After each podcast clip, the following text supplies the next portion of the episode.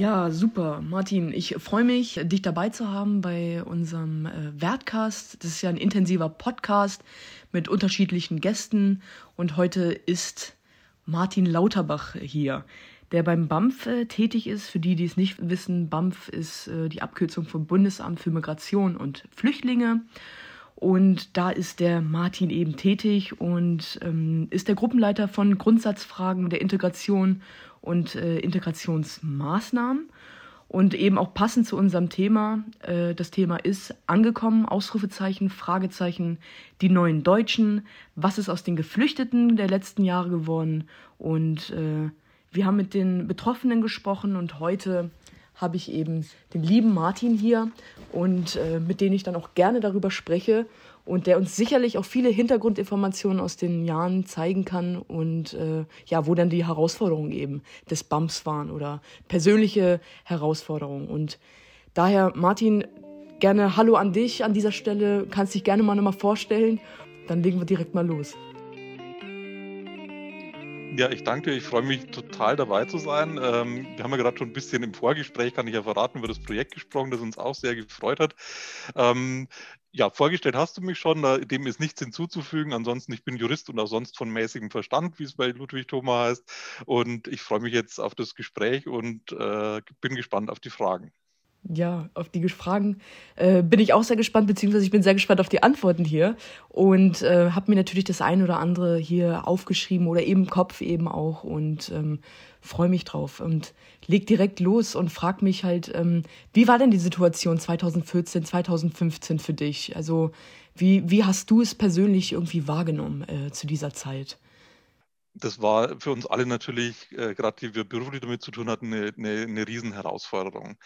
Ähm, das kam nicht ganz unerwartet. Äh, wir hatten ja, wir haben uns so ein bisschen gefühlt wie so auf so einem Kreuzfahrtschiff Dampfer, äh, der auf eine Kaimauer zu fährt und es ist irgendwie der Motor ausgefallen und das ist nicht mehr möglich zu steuern. Also wir hatten ja steigende Zahlen schon von 2010 bis 2014, haben sie die mhm. Asylzahlen schon vervierfacht gehabt ähm, und das Personal beim Bundesamt ist gleich geblieben und da hätte wahrscheinlich Franz Müntefering gesagt, da reicht Volksschule Sauerland, dass das, nicht, dass das nicht funktioniert. Also wir hatten, bevor die große Zahl an äh, Schutzsuchenden 2015 kam, schon 140.000 äh, offene Asylverfahren. Also das war alles schon sehr angespannt, die Lage bevor, das, äh, bevor es dann äh, wirklich äh, zu dieser großen Zahl von neuen Einreisen kam.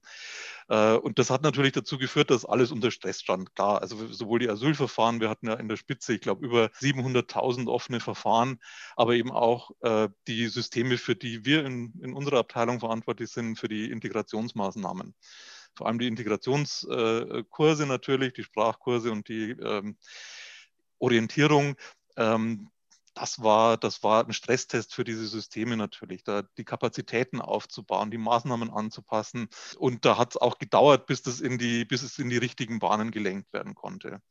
Also wir haben 2015 bis 2017 die, äh, die Kapazitäten in, ähm, ja, wir haben das, wir haben das mehr verdoppelt. Also wir waren vorher Zahlen gewohnt, so 90.000 im Jahr und im Jahr 2016 waren es 340.000 im Integrationskurs. Also das war eine äh, gewaltige Herausforderung und das hat natürlich auch für viele Betroffene dann dadurch gedauert, bis sie einen Kursplatz bekommen haben.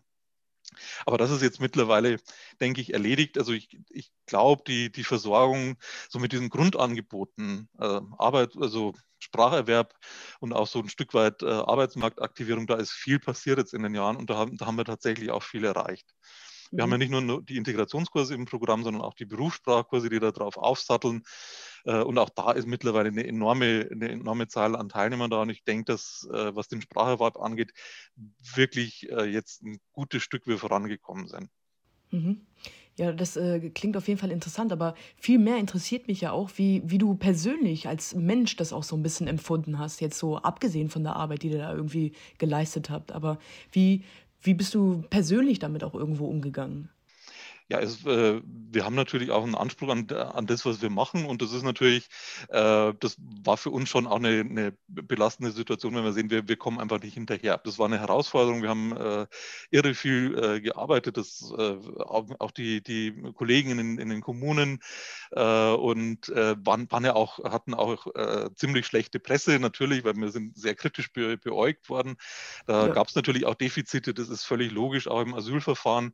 Auch die dortigen Kollegen, die mussten ja dann, wir haben 2015 ähm, hatten wir irgendwie zweieinhalbtausend Mitarbeiter, dann waren es irgendwann 10.000, also relativ mhm. schnelles Wachstum und da äh, mussten die Leute halt turbo qualifiziert werden und das war alles, das, das ähm, ist schon schwierig dann zum Teil mit anzuschauen, weil wir haben, äh, die länger dabei sind und äh, jetzt auch die neuen Kollegen, wir haben natürlich schon einen Anspruch an das, was wir machen und äh, das zu erfüllen, das war eine Herausforderung tatsächlich, mhm. ja. Also es ist auch äh, so eine persönliche Überzeugung, dass du da jetzt auch so ein bisschen mitwirkst auch. Ne? Das war für dich klar, dass du diese Arbeit irgendwie für dich auch machen willst äh, im Bereich der Migration und Flüchtlingsdebatte. Ja, klar, also das war, also ich habe, äh, wie gesagt, ich habe ja Jura studiert, das ist ja eh so mhm. an der Schnittstelle, sagen wir mal, zwischen Politik und Wirklichkeit. Genau. Unsere Politik kam für mich nicht so richtig in, äh, in Frage, da, da fehlt mir so ein bisschen der, der, der letzte mhm. Biss oder der, der, was weiß ich, der, der Ehrgeiz, da selber an der, an der vordersten Front zu stehen. Aber so diese Schnittstelle, so in der Verwaltung, wo man dann so das, was, was politisch so ja, Loses dann auch, sagen wir mal, in die Tat umsetzen kann oder äh, wirklich in der Praxis was bewirken kann, mhm. das ist schon was, was mich antreibt. Und das, äh, das ist jetzt, sagen wir mal, unabhängig von dem, was, ähm, äh, was jetzt so an Zuwanderungsgeschehen da ist. Das ist ja ein Thema, das uns immer beschäftigen Ganz wird. Genau. Auch diese, diese gesellschaftlichen Themen. Integration ist ja ein Prozess, die, das, da ist man ja nie fertig damit. Was können wir uns denn äh, grundsätzlich vorstellen, wenn, also ich meine, du bist ja Gruppenleiter, habe ich ja erwähnt, Gruppenleiter von Grundsatzfragen der Integration und Integrationsmaßnahmen. Was, was, was fällt da konkret an? Also was, was können wir uns da genauso vorstellen? Ja, also wir haben bei uns in der, äh, in der Gruppe mehrere Bereiche. Also wichtig sind vor allem jetzt auch in der Asylzuwanderung geworden alle Maßnahmen zur kulturellen Erstorientierung. Wir haben die Erstorientierungskurse für Asylbewerber, ähm, die, wo, wo Alltagswissen vermittelt wird. Ja? Also ganz mhm. praktisch, wie, äh, wie funktioniert das mit dem Einkaufen, wie, wie funktioniert das mit dem öffentlichen Nahverkehr, äh, was gibt es für Rechte am Arbeitsmarkt, wie äh, ist die Wohnsituation, was mache ich, wenn mein Kind krank ist und so weiter. Das ist ein wichtiger Bereich, den hatten wir ähm, ja, ab 2016 dann flächendeckend ähm, aufgebaut, begleitend auch die Migrationsberatung für Erwachsene. Das ist dann für alle, die längerfristig sozusagen Perspektive haben. Äh, das soll es ein bundesweites Grundberatungsangebot geben, auch äh, sagen wir mal in Alltagsfragen, äh, wie man sich im Behördendschungel zurechtfindet zum Beispiel. Das sind so die Erstorientierungs- und Grundberatungsangebote. Und wir haben aber auch versuchen auch Akzente zu setzen im Bereich gesellschaftliche Integration, gesellschaftlicher Zusammenhalt, haben da zum Beispiel so viel Empowerment-Maßnahmen Maßnahmenprogramm nennt sich Migrantinnen einfach stark im Alltag, wo es auch darum geht, Frauen ganz praktisch äh, zu stärken, äh, auch sehr niederschwellig. Wir haben Integration durch Sport, was wir mit dem Deutschen Olympischen Sportbund gemeinsam umsetzen und wir fördern jede Menge Projekte wie im äh, German Dreams, um da genau. Akzente zu setzen, dass die Leute auch äh, längerfristig sozusagen klarkommen, weil Integration ist ja mehr als jetzt Sprache und Arbeit, sondern da geht es ja auch um die gesellschaftliche Identifikation, das, das Miteinander gemeinsam was gestalten. Mhm. Ja, das ist äh, sehr spannend, was du sagst. Aber äh, ist es denn auch so, dass, dass es dann auch persönliche Begegnungen gibt mit den, mit den Menschen, mit den, mit den äh, ja, Menschen, die dann hierher gekommen sind 2014, 2015 oder eben jetzt auch in den, Jahr, in den letzten Jahren eben? Sind auch persönliche Begegnungen dabei von den ganzen Prozessen, die ihr so führt? Ja klar, das ist also das ist das, was manchmal jetzt gerade jetzt in Corona-Zeiten so ein bisschen kurz kommt. Ja, äh, wir, schade, wir, ne? wir ja klar, wir, wir beschäftigen uns natürlich sehr viel mit, äh, mit so Systemfragen. Ne? Also was mhm. gibt es genügend Kurse im, im ländlichen Raum und wie wenn es jetzt äh, Corona, wir haben Pandemiepauschalen für unsere Träger, wie berechnen wir die, dass das den Bedarf trifft und dass gleichzeitig der Rechnungshof nicht meckert, wie kriegen wir das beim Finanzministerium durch und so weiter. Es können sich hinter so Begriffen wie, sagen wir mal, Verpflichtungen Verpflichtungsermächtigung und Verwendungsnachweisprüfung, da spielen sich ganze Verwaltungsdramen ab, mhm. wo jetzt die Leute zu Tode langweilen wird, wenn man das ausführt. Das ist so ein Stück weit, was natürlich den Alltag auch mitprägt. Wir gehen aber auch, also und da freue ich mich wirklich drauf, wenn das wieder möglich ist, wir gehen aber auch raus und zwar nicht nur in, in Veranstaltungen, sondern wir besuchen natürlich auch die Maßnahmen, die wir machen. Wir versuchen den Kontakt zu den Trägern und auch zu den Betroffenen herzustellen und da, das macht mit am meisten Spaß tatsächlich, weil mhm. da zieht man die, Inspiration draus oder auch die das macht einem dann einmal wieder klar, wofür man das eigentlich macht. Ne? Man macht es Genau, ja nicht ja, wegen ja. der Systeme, sondern die Leute sollen ja was davon haben. Und ja, genau. Von daher freue ich mich drauf, wenn das wieder geht. Ja, ich freue mich auch drauf, wenn es wieder geht, wenn wieder persönliche Begegnungen stattfinden. Und ich meine, der German Dream lebt ja auch irgendwo davon, von der Macht der Begegnung. Ne, wir gehen ja eben auch an Schulen und sprechen mit Schülern, aber auch mit Menschen mit Zuwanderungsgeschichte. Und deswegen gibt's dann auch sowas wie sowas Schönes wie die Werkstatt, die ihr ja fördert. Und darüber freuen wir uns auch äh, sehr. Aber 2014 und 2015 war es ja so auch so, dass eben ganz viele hierher gekommen sind und nicht viele waren d'accord damit. Ne? Also natürlich ähm, war nicht jeder damit einverstanden mit dieser ganzen äh, Flüchtlingswelle. Hast du denn persönlich Gegenwind äh, gespürt oder erfahren von, von, von Deutschen äh, bezogen auf die Arbeit in, in dieser Krise? Also gab es da irgendwie Gegenwind oder hast du eher auch gesellschaftlich mehr Solidarität gespürt oder vielleicht auch beides? Also was waren so da deine persönlichen Erfahrungen hingegen? Also eine ganz, ein ganz breites Spektrum, ein ganz Ja, breites Spektrum an. Sachen. Also gerade die, äh, die Zusammenarbeit äh, auch mit den, mit den verschiedenen ehrenamtlichen Initiativen, das war zum Teil auch wirklich überwältigend. Äh, wir haben da auch ganz, ganz viel gelernt, auch für uns, für die, für die Zukunft. Also dass diese, was wirklich bürgerschaftliches Engagement tatsächlich bewegen kann. Auch so die Kopplung, sagen wir mal, mit den, also es muss ja so staatliche Grundangebote, die muss es ja geben. Das ist so der große Tanker und so. aber Es braucht halt ganz viel so kleine flexible Beiboote. Ne? Also so die, zum Beispiel wir haben mit Start with a Friend so ein, so ein Projekt, wo aus dem Integrationskurs die Leute in Vereine vermittelt werden, Mhm. wo sie dann auch sprechen äh, können und die, die Sprache anwenden und gleichzeitig mit der Gesellschaft in Kontakt kommen. Das ist zum Beispiel ein, Das ist sehr wichtig. ein tolles Projekt und gerade so diese Kopplung mit diesen informellen Maßnahmen ist unglaublich wichtig. Wir Ja. haben auch gemerkt, dass wir, äh, dass, dass die Glaubwürdigkeit, wenn man, es geht ja auch um Werte in, äh, bei German Dreams, äh, von Wertevermittlung eine ganz andere ist, wenn man mit Leuten aus der Community tatsächlich zusammenarbeitet, mit Mhm. Werte- und Kulturmittlern. Das, ähm, das war allen theoretisch vorher schon klar, aber das hat man da so richtig gemerkt. Ja. Wir haben unsere Wegweiserkurse, da setzen wir eben auch äh, auf Kulturmittler aus der Community, die es selber geschafft haben. Ganz wichtig, finde ich. Das sind so, äh, das sind so Sachen, die man, äh, wo man tatsächlich gemerkt hat, was da an Engagement tatsächlich auch dahinter ist. Äh, Moscheevereine zum Beispiel, auch, die haben unglaublich was geleistet in der, in der Flüchtlingszuwanderung, in der, in der kulturellen Erstorientierung, in, äh, na, im Ankommen helfen. Da haben wir jetzt auch ein Projekt äh, mit Moscheen für Integration zum Beispiel äh, zusammen, wo es, äh, wo es eben darum geht, auch diese, diese Beratungs- und diese soziale Arbeit da zu stärken und nochmal sichtbarer zu machen. Mhm. Also da haben wir ganz viel, viel Engagement, viel positive Energie erlebt. Wenn ich mit Deutschen Ärger bekommen habe, waren das meistens äh, Ehrenamtler, denen das nicht alles schnell genug ging. Also wir haben, wir haben da gab es auch viele Dialogveranstaltungen mit, äh, mit ehrenamtlichen Flüchtlingshelfern und da gab es, da habe ich viele Veranstaltungen auch gemacht, wo es halt mächtig Gegenwind gegen das Bundesamt gab, was völlig klar ist. Ne? Und das, Ja. äh, äh, der Diskussion muss man sich dann auch stellen und das mache ich auch, das mache ich auch tatsächlich gern. Aber es hat ja auch irgendwas was Positives, oder? Es hat ja auch ein Ja, bisschen was total. Positives, ne? Also Genau, also ich, wenn man mich zu sehr verdroschen hat, dann fand ich es dann nicht mehr so positiv, weil, äh, weil, man, weil man selber sein Möglichstes tut. Aber ich habe das natürlich verstanden, wenn die Leute sagen, Mensch, äh, ne, auf Bayerisch würde man sagen, jetzt Herrschaftszeiten, mach doch mal ein bisschen Vorrat, muss doch irgendwie Mhm. anders gehen. Ja? äh, Äh, also das, äh, da, war, da war auch viel Herzblut dahinter und man, man kann das den Leuten ja auch nicht übel nehmen. Jetzt so die, die anderen Sachen, das kriege ich eher so, äh, sagen wir mal, von, den, von denen, die Gegenwind äh, geben, mhm. Mm, da kommen habe ich jetzt persönlich nicht so viel Erfahrung, ja, institutionell über, über Bundestagsanfragen und sowas alles, da wo man sich für, seine, für sein Tun rechtfertigen muss. Das ist aber auch ganz normal und äh, äh, das Recht auch der Opposition. Aber von daher waren das eher so die zwei Pole, also dieses, dieses bürgerschaftliche Engagement, mit dem man zusammenarbeitet, die einen auch selber kritisch beleuchten. Ja, das waren so das, was das geprägt hat. Das freut mich voll zu hören, weil das sind so zwei positive äh, Seiten, die ich da irgendwie höre. Ähm, also man nimmt natürlich was Positives, Positives irgendwie da raus, dass man, dass man auf der einen Seite diese Solidarität spürt und auf der anderen Seite Menschen, die sagen, hey, das muss mal ein bisschen schneller gehen hier.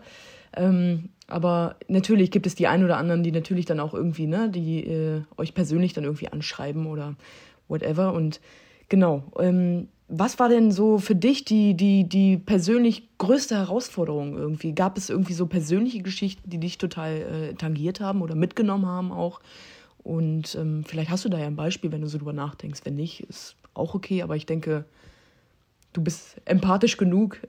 Ja, ja, vielen Dank für die Blumen. Nee, in der Tat. Also da waren, äh, also gerade in den Ehrenamtlerveranstaltungen, äh, von denen ich gesprochen habe, da waren dann halt, da waren dann auch oft Betroffene selber dabei. Und da kann ich kann mich an einen erinnern, das, das ist mir dann wirklich auch nahegegangen, der aus Syrien kam, ein Familienvater, der sehr, sehr, sehr wertschätzend gesprochen hat und sich bei Deutschland bedankt hat, dass er hier Schutz gefunden hat und so weiter, aber das halt nicht versteht, dass er seine Familie nicht nachholen kann. Und äh, das ist was, was einem natürlich nahe geht, was man, wo man natürlich sagen kann, das sind, äh, das sind politische Entscheidungen, die, na, die muss man dann auch, die muss man vertreten, die kann ich so mhm. oder so bewerten.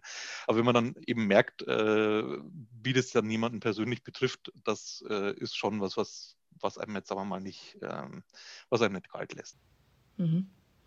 Ja, das, das ist äh, auch sehr spannend. Also ich meine, vielleicht müssen wir uns auch mal vergegenwärtigen, dass nicht jeder, der hierher gekommen ist, ähm, auch herkommen wollte. Ich meine, die mussten ja hierher kommen, weil es ja nicht anders möglich war. Also ich meine, wenn ne, 2014 der IS im Irak einfällt, war es ja nicht anders möglich. Also man musste fliehen. Und ich glaube, dass viele das gar nicht ähm, wissen oder vor Augen haben, dass viele hierher kommen, weil sie, weil sie müssen, weil sie keine andere Wahl hatten.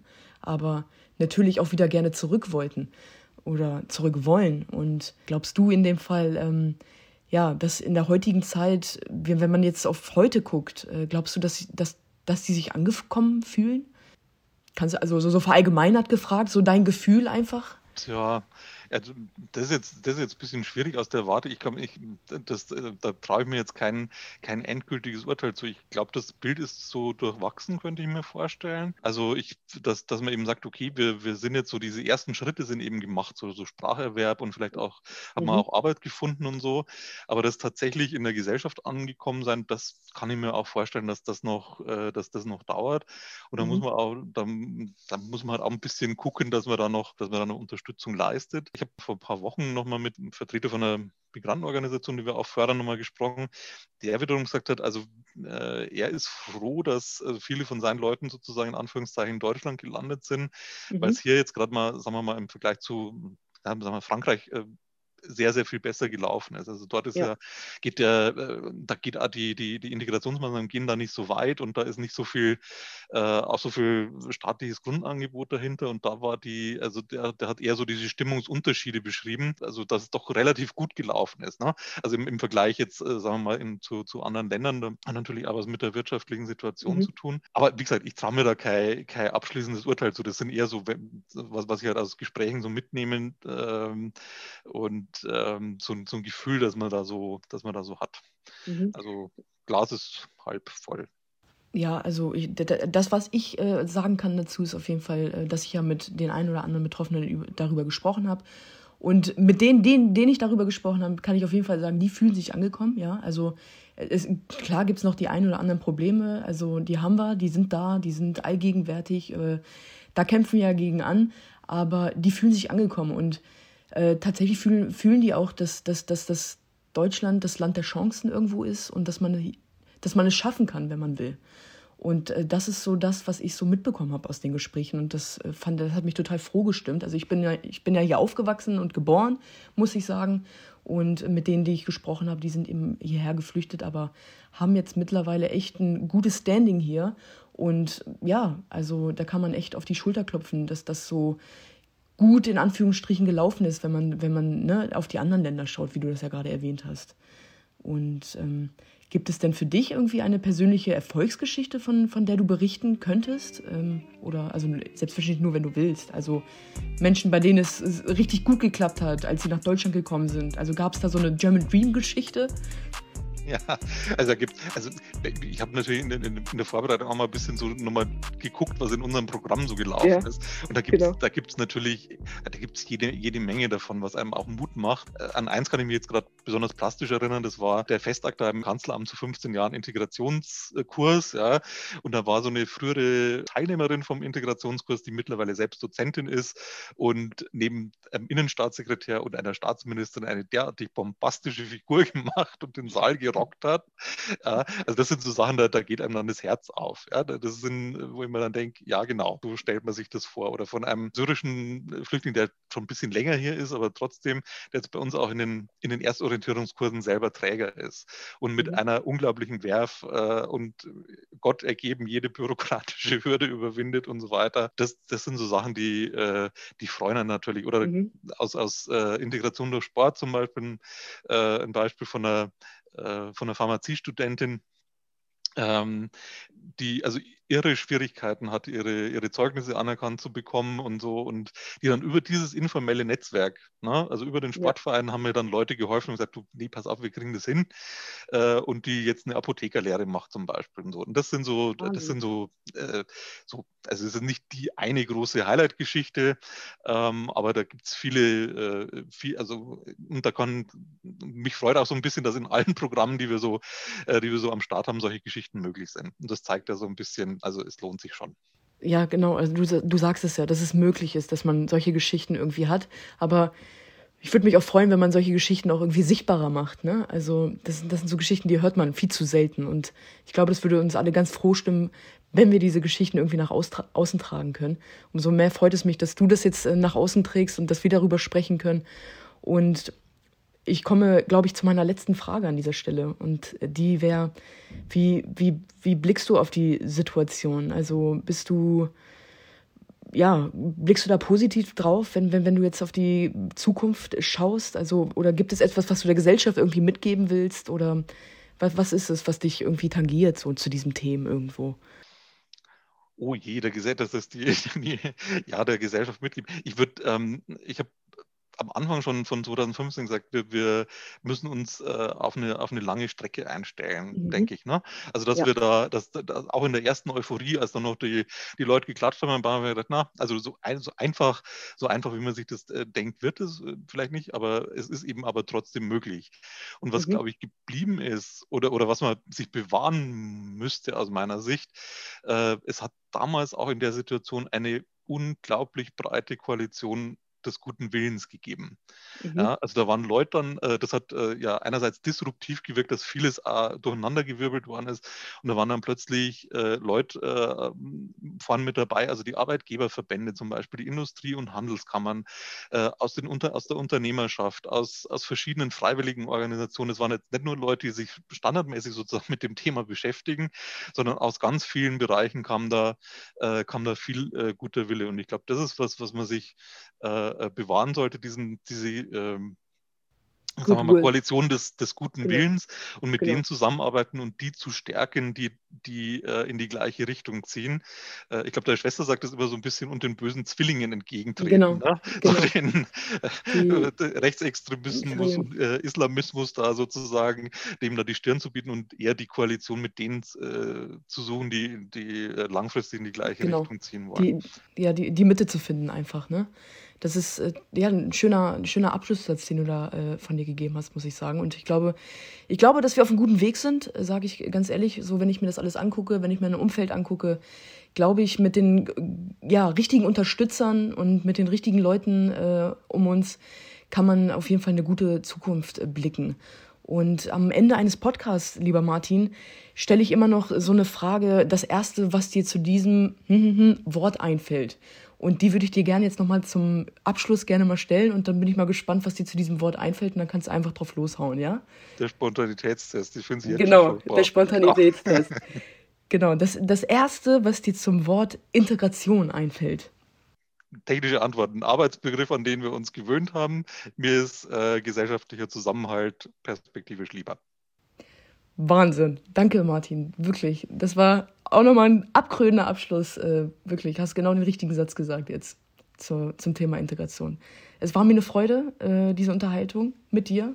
Und ähm, ich hoffe, dass ähm, einige genau diese Dinge so sehen wie, wie du und ich in dem Fall. Und äh, danke dir an dieser Stelle, dass du teilgenommen hast. Und ähm, ja. Ich, ich danke Applaus auch. an dieser Stelle. Äh, ich mein erster Podcast. Ich bin total, ich war total aufgeregt und bin total stolz drauf und ich bin sehr gespannt, äh, wie es wird, wenn man sich das wieder anhört. Ja, ja, das wird, das wird schön, das bin ich mir sicher. Und auf, aufgeregt sind wir alle. Ich bin auch immer wieder aufgeregt, auch wenn ich an Schulen gehe und so weiter und so fort. Aufregung gehört immer dazu, finde ich. Es wäre unnormal, wenn man nicht aufgeregt wäre, glaube ich. Genau, und euch noch, noch viel Erfolg äh, mit, mit euren Initiativen. Danke, lieber, danke, lieber Martin.